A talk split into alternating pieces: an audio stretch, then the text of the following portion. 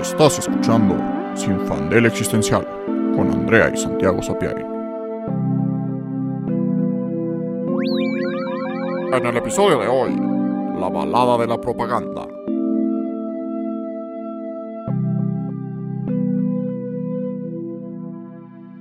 Hola, yo soy Andrea Y yo soy Santiago.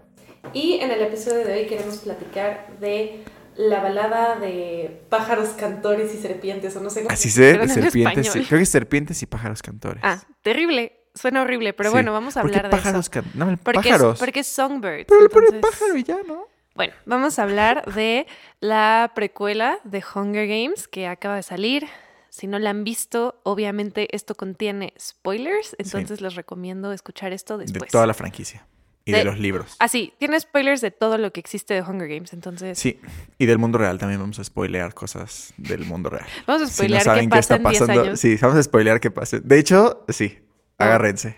Agárrense. Predicciones fuertes. predicciones muy fuertes. Y bueno, si no la han visto, les digo, este es un momento de irse. Adiós. Ahora, los que quedamos por acá, eh, Santi y yo somos muy fans de Hunger Games. Sí. Leímos los libros, vimos las películas, fuimos a ver juntos esta nueva precuela. Y bueno, a mí me encantó. O sea, a mí sí me gustó mucho, la verdad. Iba con expectativas bajas. Luego salió la canción de Olivia Rodrigo de Can't Catch Me Now y dije como, wow, sí está muy bueno sí. este, como que me dio esperanzas de que sí iba a estar cool. Eh, y no sé si fue porque justo fui con expectativas muy bajas y sin saber absolutamente nada. Ah, porque yo no leí el libro de la precuela. Sí, Creo yo que- tampoco. Alguna persona en quien confío en algún mo- momento me dijo como, no, no está bueno. Y, ¿El libro? y sí, el libro. Me dijeron, Mm. digo, no sé, porque ahora ya he escuchado que, que sí. Entonces, igual y en su momento, no sé, habrá que verlo. Pero dije como, no, no me voy a arriesgar porque me gusta tanto que para qué me arriesgo. Sí, me gusta tanto la franquicia que ya pa' qué. O sea, y la verdad es que sí, hay como un rollito de cuando sacan pues más de dos películas de una original, ya como que no te esperas la misma calidad, ¿no? O sea, ya es así como de, güey, el refrito del refrito, vamos a hacer más dinero un poco a la de a fuerzas. Em, pero no, esto estuvo cool porque justo no fue una secuela. O sea, al ser una precuela, la verdad es que pues es otra cosa totalmente diferente, ves Sí. otras cosas del mundo de Hunger Games que a lo mejor te dan curiosidad, ¿no? Em, y una cosa muy importante sobre Hunger Games, o sea, sobre la, eh, la saga original, es que yo la verdad ahorita, como la, la idea que tenía de Hunger Games, de lo que me acordaba de Hunger Games, no había entendido lo denso que estuvo. Volví a ver las películas y fue así de no mames, o sea, esto no es. Esto no es lo que me vendieron, ¿sabes? O sea, yo cuando las vi me acuerdo que me gustaron mucho, pero pues las vi hace muchísimo cuando salieron y ahorita que las volví a ver fue como, damn, esto no es para jóvenes. O sea, bueno, no sí es, pero es, está muy violento, está muy político, es ciencia ficción pura y dura y nos la vendieron como otra cosa. Sí, justo, me acuerdo que me enojaba muchísimo cuando, cuando leí los libros, siempre. Y empezaron a salir las últimas películas, todos como, ay, Young Adult, ay, qué hueva, ay, Peter O'Gale, qué equipo eres. Y yo como, bitches, no están entendiendo, no están entendiendo qué está pasando. O sea, esto no es justo, o sea, no se trata de Pira ni de Gale ni nada de eso. Valen la historia madres. vale, o sea, va, va mucho más allá. Y creo que la verdad es una novela, es, bueno, toda una saga que sufrió, como se suele sufrir mucho en la cultura, em, sufrió de- del machismo y el sexismo, porque pues Susan Collins, eh, autora mujer, escribió una saga sobre un personaje femenino y, y es joven y fue como, ah, pues young adult, ¿no? Este nuevo género para adolescentes, pero básicamente coded como para adolescentes mujeres y que entonces se crea como esta pues esta idea de que es como un género literario menor, ¿no? Como ah, Ujú. it's young adult. Pero es como no, ah, no es young adult, es es ciencia ficción, o sea, si es young adult, entonces también eh, eh, Brave New World y 1984 y Fahrenheit son young adults, ¿no? Son Sí. Montag es pretty young cuando le pasa lo que le pasa en Fahrenheit. Y así en los demás libros. Y siento que nada más fue como de, ay, pues young adult y literatura menor porque es de una mujer y lo escribió una mujer. Cuando ni, ni de pedo es ciencia ficción dura y pura. Nunca se trató del triángulo amoroso, que o sea, para nada. Y si algo, el Triángulo Amoroso está como para representar un poco lo, lo poco de humanidad que le queda a Katniss por estar en la situación en la que está. Eh, y el amor que siente hacia Gale y Pira, que después cambia mucho, este, ya ni siquiera es un amor como romántico, es, es otro pedo. Pero bueno, Sí, o sea, eso está, fue está basado en la supervivencia, o sea, no tiene nada que ver con el amor romántico que nos venden. Y lo que dices de, pues, que es una tontería que lo pongan en Young Adult, o sea, es un, es un problema, o sea, porque siento que justo si eres autora mujer y escribes ciencia ficción y tus personajes son mujeres, pues valiste madres, o sea, te vas a ir al Young Adult a huevo, y porque es como, ay, es que eso vende, y también está bien, está como muy eh, atado a que tratamos a las adolescentes mujeres como si fueran pendejas. Sí, O sea, es como de, ay, sí, cosas de niñas, jajaja. O sea, Sí. como, es como no, no pueden pensar en temas más profundos. Y es como, perdón, ¿alguna vez has pensado como niña de 12 años? La cosa se pone oscura. exacto. O sea, no, no estamos pensando en pendejadas, ¿no? A Sí. esa edad. Pero, pero viene de ahí. Y como dices, es, es, si dices que Hunger Games es Young Adult, pues también muchos clásicos de la ciencia ficción serían Young Adult porque se tratan de Young Adults. exacto. Pero pues no va por ahí. Y las películas sufrieron de algo similar con el marketing. De, ay, es que Pita y Gale. Y ya que las ves, también las películas, Pita y Gale valen madres. Especialmente Gale. Fuck Gale. Sí. Odiamos a Gale. Sí, Pero como persona, como criminal de guerra, más que otra cosa, ¿no? Eh, pero justo Pita no es como que Katniss lo ame desesperadamente y esté enamorado. O sea, Pita es. O sea, es un, es como un amor por supervivencia hasta cierto punto y como de. sí. como trauma bonded. O sea, es, Sí, es un, es sobrevivieron. un trauma bond y un, ¿cómo se llama? Como un síndrome de Estocolmo, pero al re- pero no, not quite. Sí, como que sufrieron. Los Sí, dos sea, estaban secuestrados. Exacto, los dos estaban secuestrados y eh, al ser forzados a estar en esa dinámica, pues justo se traumabondearon y fue como de, pues sí, o sea, te amo, pero como persona porque... Porque es que también, si vives eso, ¿a quién más? ¿Con quién más puedes hanguear? ¿No? Con nadie, con nadie. O sea, después de lo O que sea, vivió Katniss, ¿qué iba a hacer? ¿Encontrarse a, a- ¿Un güey normal? ¿Un güey normal? Pues no, ni de pedo. Sí, era la, era la única opción. Sí. Y bueno, con Ballad of Songbirds and Snakes hay un rollo diferente, ahora sí, Sí. entre Lucy Gray y nuestro querido presidente Snow. Coriolanus. Coriolanus. Esta toda la película me, me- aparentemente a Andrea no le molestó, qué padre, pero hay dos nombres que acaban con Anus y, y no pude, o sea, era muy, era muy chistoso. Era demasiado. Era demasiado. ¿Te Y imaginabas dejan- uno? Sí. me- Cada que lo decían. No, nada más era como, me daba mucha risa. O sea, bueno, no me- era, me sacaba, me sacaba de onda. Del mundo. Como que no podía creer que en la diégesis de la historia nadie hiciera como un ah, Anus. ah, anus, ¿no? O sea, como cuando en la vida real es- dices como ah, your anus y todos lo hacemos como ah, your Sí. anus. Sí, como Así. ¿por qué no le dicen el coriolanito, no? Ajá, No sí, sé. sí, sí, justo. Si hubiera sido ¿Mexicano? este panem mexicano, puta los apodos, ni de pedo acababa de presidente. Si hubiera, bueno, no iba a decir algo muy oscuro, pero no hubiera tenido pedos de autoestima Fuertes. por la cantidad de apodos que le hubieran puesto. En fin. Pero bueno, regresando. El presidente Coriolano es- Snow. Snow. Aparte el ano de nieve. Bueno, sí, o sea, sí está. este era un Y episodio que- serio. Y Corio tiene una alusión como etimológica, como a como a un círculo No, ya. pa- dejemos y al al- dorado, ¿no? Áureo. Dios mío. En fin. Dios O sea, sí, no podía evitar. Pero bueno, el caso es que fuera de, de- de eso, eh, la balada sí tiene otro, otro sentido muy diferente. A mí lo que me gustó mucho fue poder adentrarme al mundo de Hunger Games, pero desde la perspectiva de cómo eran los Hunger Games cuando todavía no eran tan elaborados y cuando todavía era como un experimento, ¿no? Porque en esta, en esta precuela, pues de hecho los Hunger Games es la edición 10 y están, o sea, hay, una, hay un problema de que a lo mejor desaparecen. Porque nadie los ve, porque a la gente le da hueva, porque se acaban bien rápido. O sea, se supone que los tributos se matan en chinga, como que no tiene, no tiene nada que ver con los Hunger Games que ya vemos más adelante. Y es súper interesante ver cómo la sociedad llega a ese punto, ¿no? Que es como todo tuvo que empezar de alguna manera Sí. y todo empezó por la idea de un güey cuyo nombre no recuerdo. Ah, no, Dean, sí, Dean Highbottom. Fue la idea de nuestro querido este, Tyrion Lannister, por Sí. si quieren ponerle cara.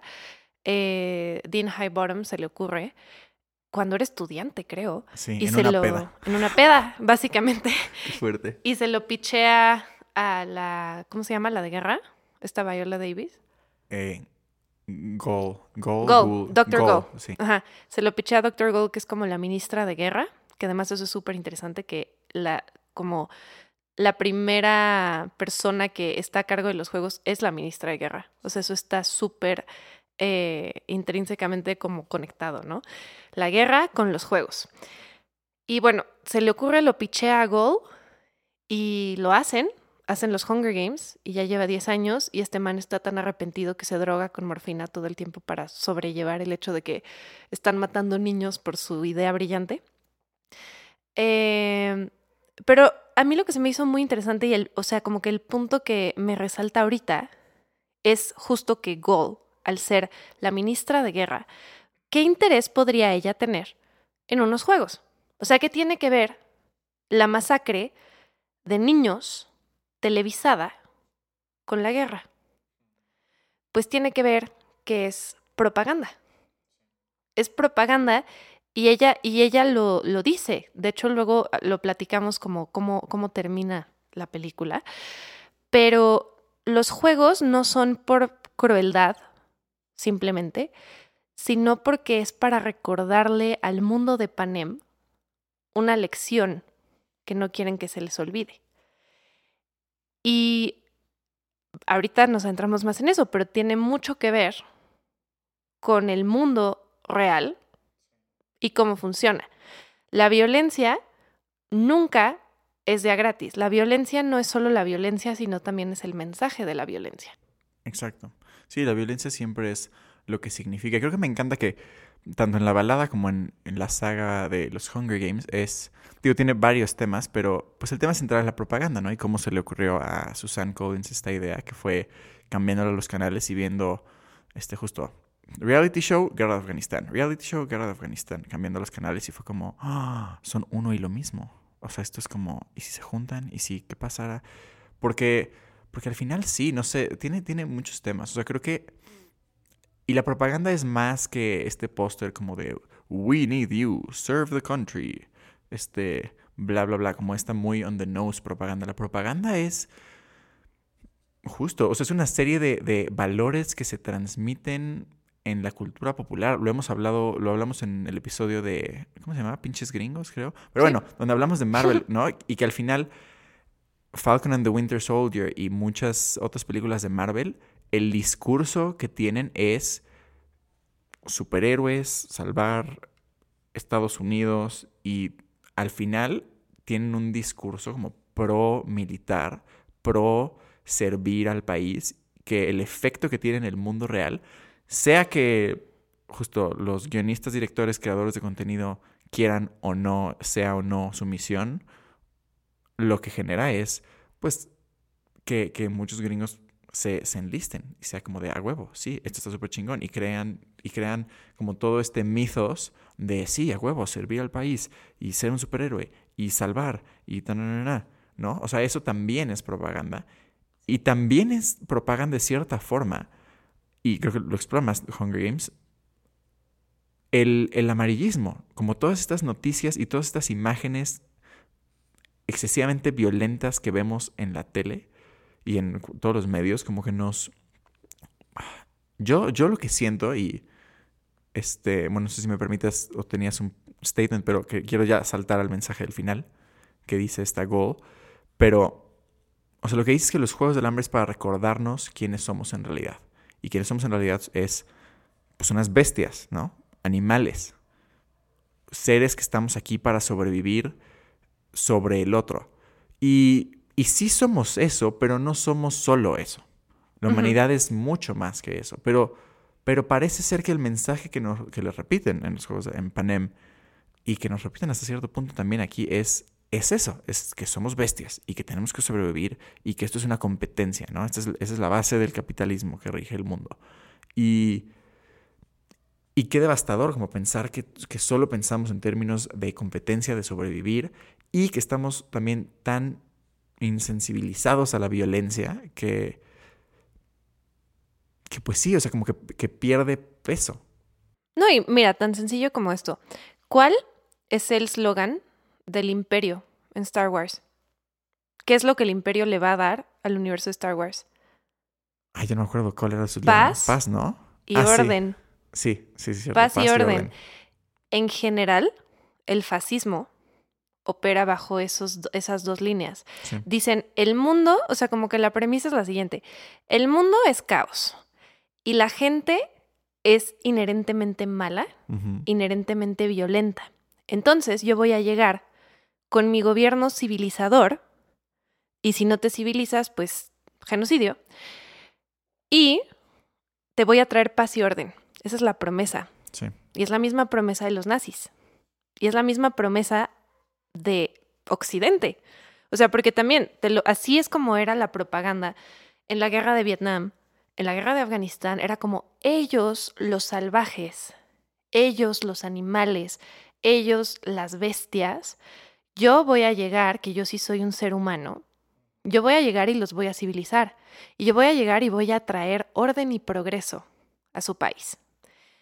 Y, a mí lo que me vuela la cabeza es que hemos visto esto 20 mil veces en la vida real. O sea, si estudias tantito de la historia de Estados Unidos, de el Reino Unido, de Francia, de un montón de países colonizadores, así es como han operado y ese es el discurso que se ha dado una y otra vez para justificar las atrocidades que han cometido en otros países, en países llamados del tercer mundo. Sí. Y la propaganda la, han- la han utilizado para justificarse. Y años después han tenido que salir a decir, ay, perdón, sí me mamé. Cuando en ese momento obviamente están de que no, es que yo tengo derecho y yo tengo derecho. Y lo que me vuela la cabeza es que, ok, bueno, te vale madres la historia, va, no tienes idea de nada de historia. Ok, ¿has visto Star Wars? ¿Has visto los Juegos del Hambre? ¿Has visto literal cualquier pedazo de este ciencia ficción en tu vida? Dime quiénes son los malos y dime quiénes son los buenos. Y a lo mejor no es tan, eh, no es tan eh, digamos, duro en la vida real. No es que unos son los buenos y unos son los malos y unos son el mal encarnado, porque así no Sí, no. funciona. La gente es gente nada más.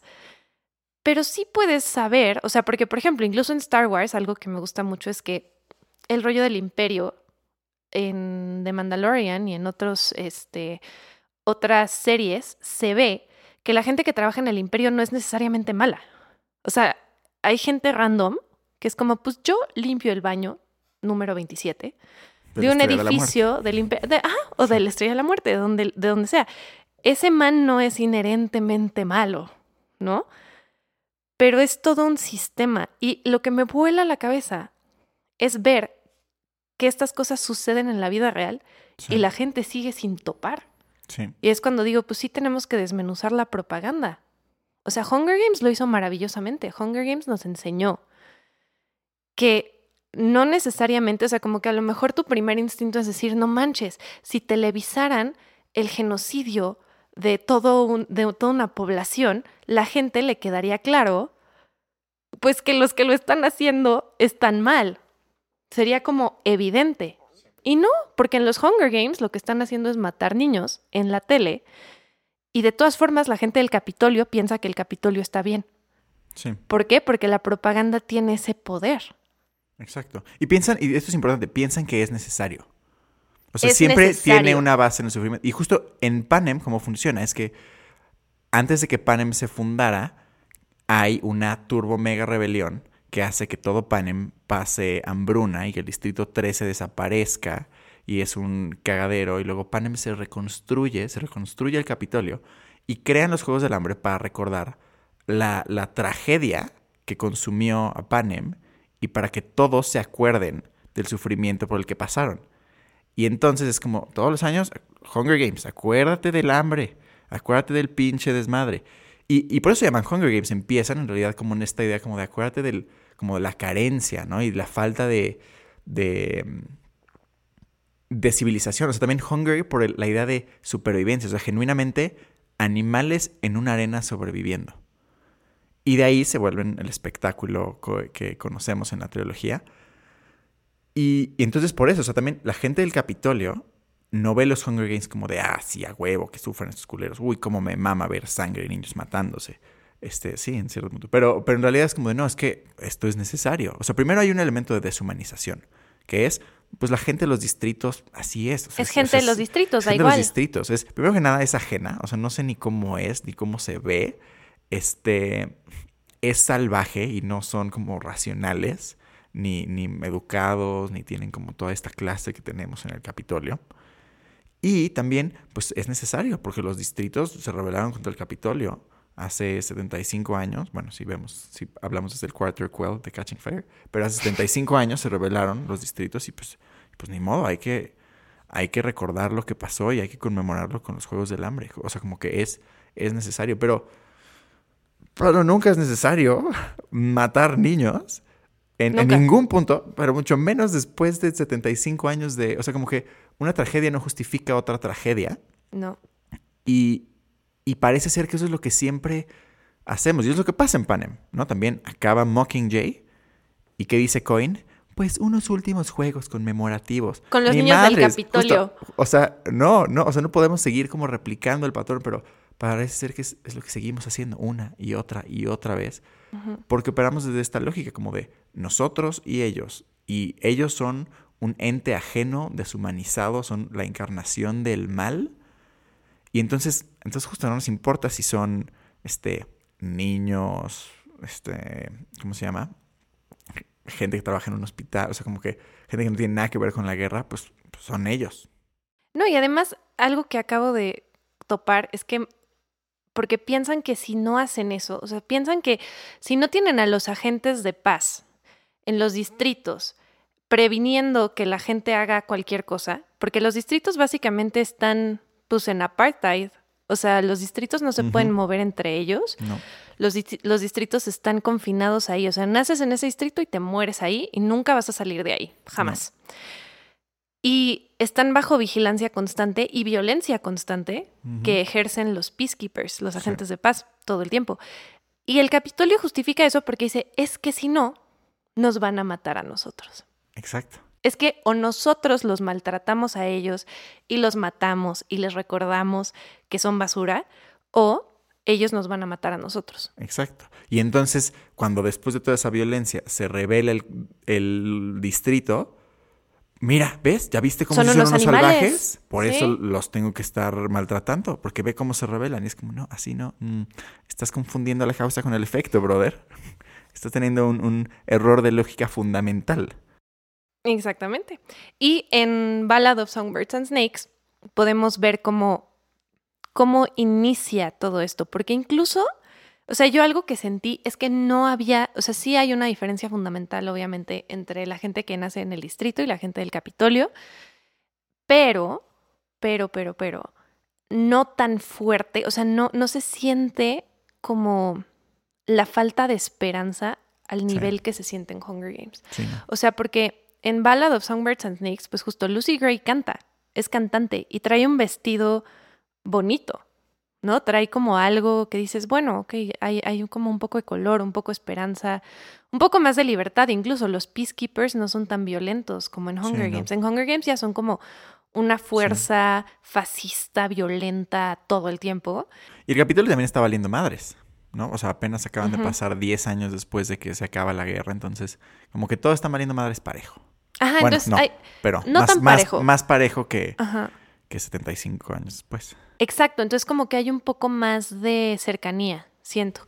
Y también es súper interesante cómo eso de, o sea, como, como eso muestra que la brecha cada vez se abre más Sí. y más y más y más y que llega un punto en el que la brecha es tan grande que la revolución es inevitable. Exacto. Y también qué denso que la brecha justifica la misma brecha. Porque mientras más te alejas, más puedes decir como, ya viste cómo somos otros, cómo son ellos y nosotros, ve esta brecha, ve todo lo que nos separa. Pero tú pusiste la brecha. La brecha es una construcción arbitraria que tú hiciste, que, que tú construiste para justificar la explotación. Exactamente.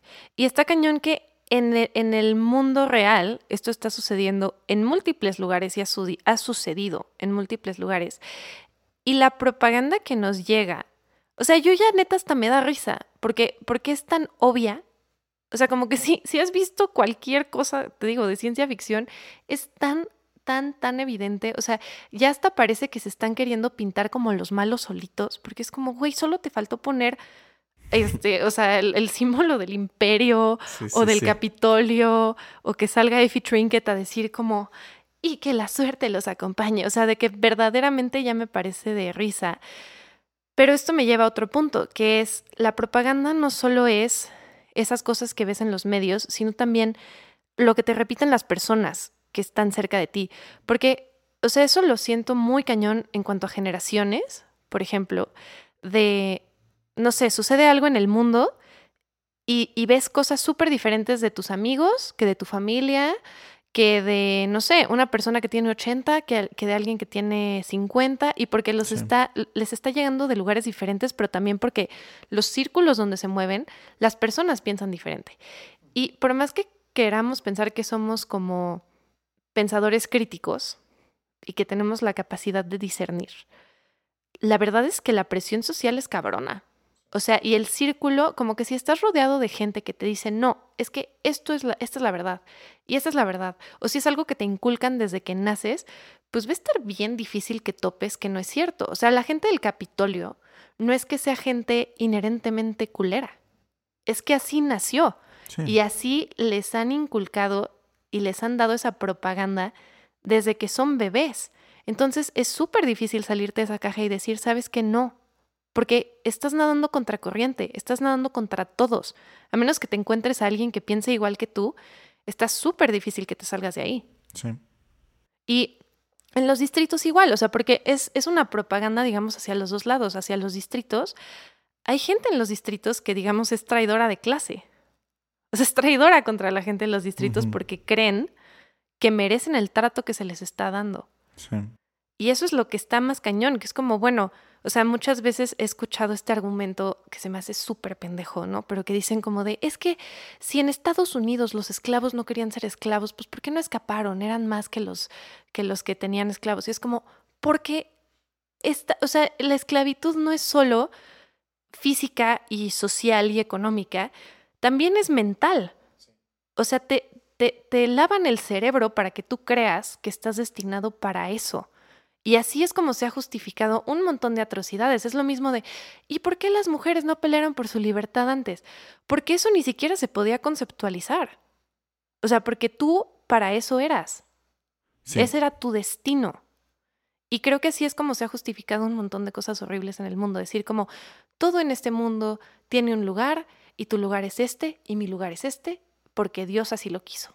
Sí, sí, justo. Eh, eh, acabo de ver en la mañana Catching Fire y, y en la en- entrevista este un- uno de los tributos este, inteligentes, dice como, bueno, los Juegos del Hambre fueron escritos en la ley por el hombre y pues pueden ser borrados por la ley, de la ley por el hombre.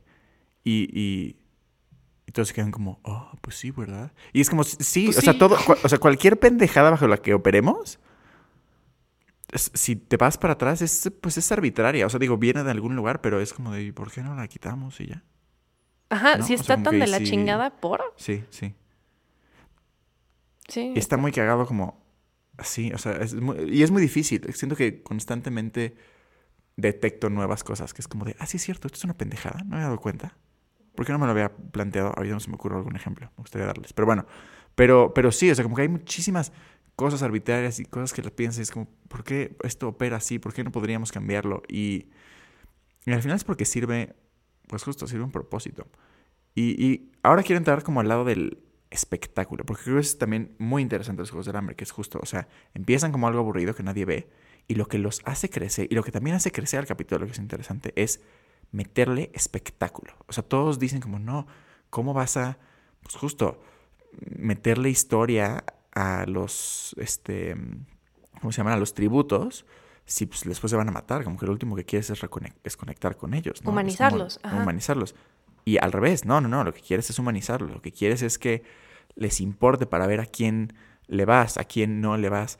Y creo que sí es algo que tenemos muy en la sociedad, verdaderamente no se me hace nada loco, este, que existían los juegos del hambre, porque ya operamos con esa lógica, pero sí, o sea, sí está cañón como el espectáculo deshumaniza, porque al final lo que hace es que se vuelven conceptos y dentro del espectáculo te vuelves cómplice de, de eso mismo. O sea, creo que lo más parecido que tenemos ahorita sería estos, estos casos trágicos de estrellas de la música y del cine que se los está llevando la super verga y nos vale. Y nos parece como súper entretenido ver cómo, ¿Cómo se los a, lleva? a Amy, a Amy Winehouse se la lleva cada vez más eh, el alcoholismo y la drogadicción, ¿no? Y ver a Luis Miguel como, ah, mira, ya engordó, ya enflacó, mira, en este concierto salió súper pedo, ese lo dio drogado, a ver cuál me toca. Y es como, güey, es, Luis Miguel es una persona, Sí. es un individuo que vivió cosas densas, según lo cuenta en su propia serie, este, y nos vale madres. O sea, nos parece como muy. Nos parece muy entretenido. Y, y incluso, o sea, es que ahí está el ejemplo, ¿no? O sea, el mismo Luis Miguel tuvo que crear una dramatización de su vida y de su tragedia para que nos importara, pero en realidad no nos importa. No, es peor. O sea, se creó más morbo. Exacto. No, no humanizó a Luis Miguel. Fue como, uh, más como Luis Miguel merch. Exacto, ¿No? Luis Miguel Merch. Y entonces todos como de, ¿y quién mató a su mamá? Oh my god, ¿y quién su mamá mató a su mamá? Es como, güey, a ver, Se murió. De- Tal o sea, vez el papá de este güey mandó matar o mató personalmente a, su mamá. Y ese güey existe y está ahí. Y tiene 53 años. Bueno, no sé cuándo cumple, no sé si ya cumplió 54. Pero anyway, tiene como 53. y ¿El está ahí. No, Luis Miguel. Ah, ¿y yo de qué hablas, güey? Y está ahí Luis Miguel. Pero nos vale madres, porque Luis Miguel es un concepto. Ajá. Entonces podemos entenderlo. Y así con todos. Oye, ¿con quién tronó Taylor Swift? Nos vale madres. Ah, Britney Spears. Oh my God, la tiene encerrada. Mira este video. ¿Será fake o no será fake? ¿Estará loca? No sé qué. Y es como, cabrón, es una persona real. Pero no importa. Y también como la importancia, y esto me caga, pero es que no hay de otra, la importancia de tomar tu propia narrativa Sí. y de vendérsela a las otras personas. Sí. Y acabo, estoy topando esto, esto lo- no puedo creer que voy a decir esto. Eh, pero la neta, por eso no me importa decir todo lo que digo en este podcast, porque mínimo lo estoy diciendo yo. Exacto. O sea, prefiero decirlo yo, prefiero yo decirles mis pedos personales, a que alguien más llegue y los diga. Exacto, la neta sí. Y lo hemos platicado, André y yo, como conscientemente, porque podrá sonar hipócrita, ¿no? Nosotros aquí siempre hablando mierdas del capitalismo y el espectáculo y los medios, y enos aquí grabando un podcast y construyendo un futuro en el cine. Este, pero, o sea, hemos hablado conscientemente como las redes sociales son una cosa nasty culera, sí. Los medios, el mundo del entretenimiento, sí. Pero para allá vamos y si ahí vamos a estar, justo, mejor tomar el control nosotros. A que de alguien más nuestra lo tome. propia narrativa. Y entonces ni modo, y tienes que jugar el juego, ¿no? Y entonces, y ahí estamos en el juego, jugando. Y no es que, no es que sea falso, ¿no? O sea, no es que estemos así como de, "Ah, vamos a, o sea, no es falso, pero es, pero es una construcción. Por supuesto, y es, es estamos jugando los juegos, igual que Katniss, igual que Pita. Pita es el mejor, la verdad. Pita sí jugó los juegos maravillosamente, Neta, así sí, de... neta, sí. No, no hubiera sido un problema si no fuera por el bebé y todos. O sea, el todo el, todo el Capitolio Sí, sí, sí, quedó. todo el o sea, se nunca habían estado tan cerca de cancelar unos Juegos del. Hambre. Neta, Pita, wow. Porque obviamente el Capitolio súper pro vida. Obviamente es como Y matar entonces niños. fue como matar niños X. Pero un Aborto. bebé no nacido, no mames, cancelen en los juegos. Ay, es que justo hasta que no lo dices en voz alta dices como, pues sí, ¿verdad? Sí es una pendejada. Súper pendejada. Pero sí, obviamente, o sea, estamos jugando a los juegos igual que Lucy Gray, porque algo que me encantó es Lucy Gray súper diferente a Katniss. Sí. Es una protagonista totalmente diferente, con otra estrategia, con una moralidad igual súper diferente. Sí. Y Snow también jugó los juegos a su manera. O sea, todos Sí, como un absoluto psicópata. como un absoluto Pero los enfermo jugó. mental, pero los jugó. Sí. Y pues así es como tenemos que operar en este mundo. Sí. De tu propia manera, pero tienes que jugar los Sí. juegos del hambre.